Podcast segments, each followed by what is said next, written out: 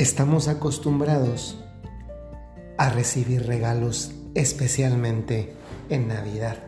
Yo me acuerdo que cuando era más chico, en la escuela donde yo estaba, el profesor nos organizaba incluso las posadas. Ahí, en el mismo salón de clase. De hecho, era el profesor el que de su propio bolsillo ponía el dinero para la posada. Y dependiendo de la creatividad que tenía el profesor, la mayoría de ellos organizaba intercambios. Todavía me acuerdo perfectamente que, pues bueno, no, no tenía muchas posibilidades y, y le eché ganas y logré ahorrar para el intercambio comprar uno de esos teléfonos celulares de antes. Los jóvenes que escuchan esto pues ni se lo van a creer, pero había unos teléfonos celulares de juguete que eran más o menos como tipo un tabique, tabique delgadito, que tenía la antena gruesa, larga y que uno picaba ahí, picaba eh, los, números y cuando picaba los números sonaba pi, pi, pi y el sonido fabuloso, fabuloso era que sonarse como un teléfono. Todavía los teléfonos con internet pantalla ni por asomo existían. Total que me esmeré y logré conseguir para comprar un teléfono de esos de juguete para regalar en el intercambio, porque lo compré yo y me acuerdo. Y pues no va siendo la sorpresa que a mí me regalan eh, una cosa de trapo que de verdad no solamente estaba fea, sino que además se notaba clarísimamente que eso no era nuevo. Y una de las condiciones de los regalos en el intercambio es que esos regalos fuesen nuevos. Y me acuerdo que me llevé pues una desilusión pues muy grande. Muchos años después en un intercambio en la preparatoria tocó que el que le tocaba regalarme a mí no fue y había una un desfase de personas total que yo al final me quedé sin regalo al grado que algunas amistades como que se hicieron cooperacha como para que yo no me fuera triste.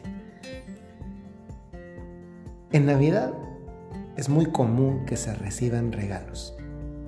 A veces los regalos que menos valoramos son las palabras sinceras. Y es un hecho. Realmente, ¿cuántas veces importan más no lo que nos dicen, sino lo que hacen?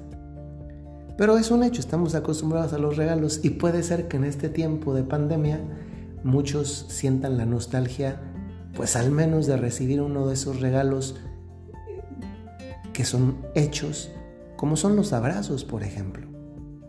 Y yo pensaba cómo tal vez nos estamos perdiendo de algo profundamente importante o nos podemos perder de algo profundamente importante, como es el hecho de que en esta Navidad Dios nos adelantó el regalo.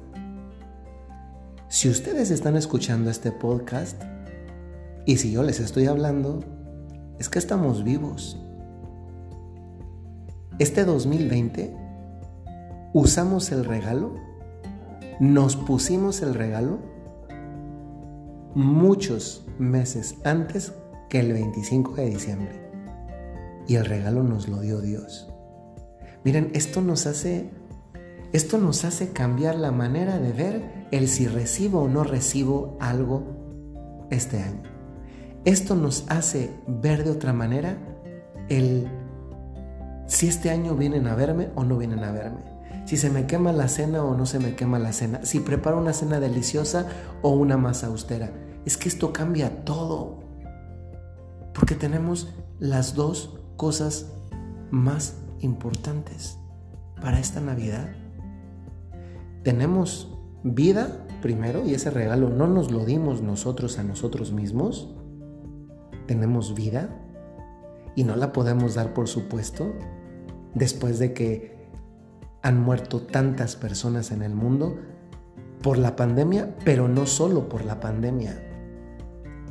¿Cuántas personas han muerto de cáncer este año? ¿Cuántas personas han muerto en el mismo parto dando a luz este año? ¿Cuántas personas han muerto en accidentes automovilísticos? ¿Cuántas personas se han suicidado en este año? Es que la vida es un bien, si podemos decirlo así, es un bien que necesitamos valorar todavía más.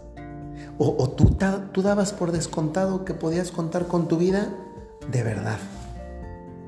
Qué simpático es hacer planes. Porque los planes, hacer planes es algo muy optimista, ¿eh? Hacer planes entraña optimismo. Porque hacer planes hace suponer que vamos a tener tiempo para realizarlos. ¿Y quién de nosotros, quién de nosotros puede tener la certeza absoluta siquiera de que mañana va a amanecer? ¿De verdad que este año el regalo lo recibimos muchos meses antes? Eh, llegamos a Navidad con el regalo un poco más desgastado, pero regalo. Ese regalo es tu vida. Pero es que además de que ese regalo es tu regalo, también es bonito pensar que yo soy el regalo de Dios para otros.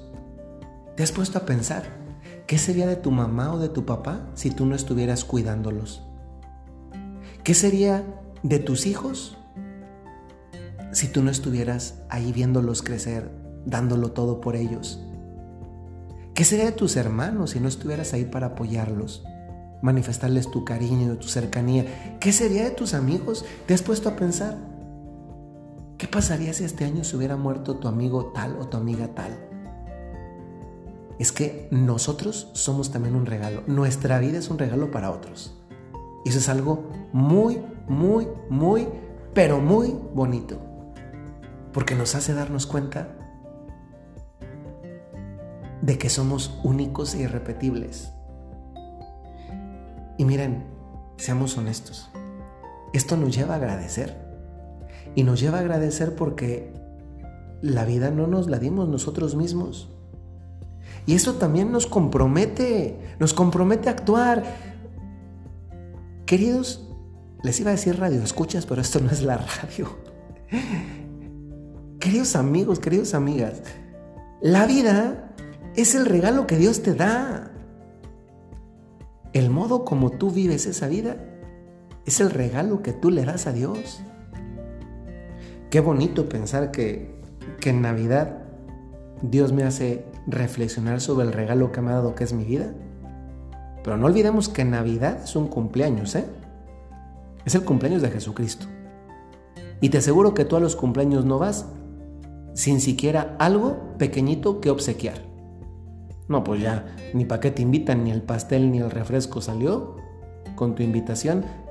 Por muy humilde y sencillo que seas, algún regalito llevas y si no una palabra de verdad honesta que se convierte en un regalo. Pues, ¿qué le vas a dar a Jesús? Tú ya puedes ver tu vida y darte cuenta del regalo. ¿Tú qué le vas a dar a Jesús? Porque la vida es el regalo que Dios te dio. El modo como tú la vives es el regalo que tú le das a Dios. Y entonces ya tienes materia para reflexionar. ¿Cómo has vivido estos nueve meses de pandemia? ¿Cómo los quieres terminar? ¿Cómo quieres terminar este año? Pues ahí les dejo esas reflexiones para sus consideraciones, para su tiempo libre. Eso tiene un montón de aplicaciones, porque curiosamente el modo como tú vives tu vida es el regalo que le das a Dios, pero ese regalo que le das a Dios usualmente tiene relación con los que te rodean, con tu esposa, tus hermanos, tus papás, tus primos, tus amigos, tus suegros, tus cuñados, con todos, con tu iglesia. Pues ahí les dejo las reflexiones, les mando un saludo, buenos días, buenas tardes, buenas noches, según el momento en el que escuchen este podcast. Bendiciones.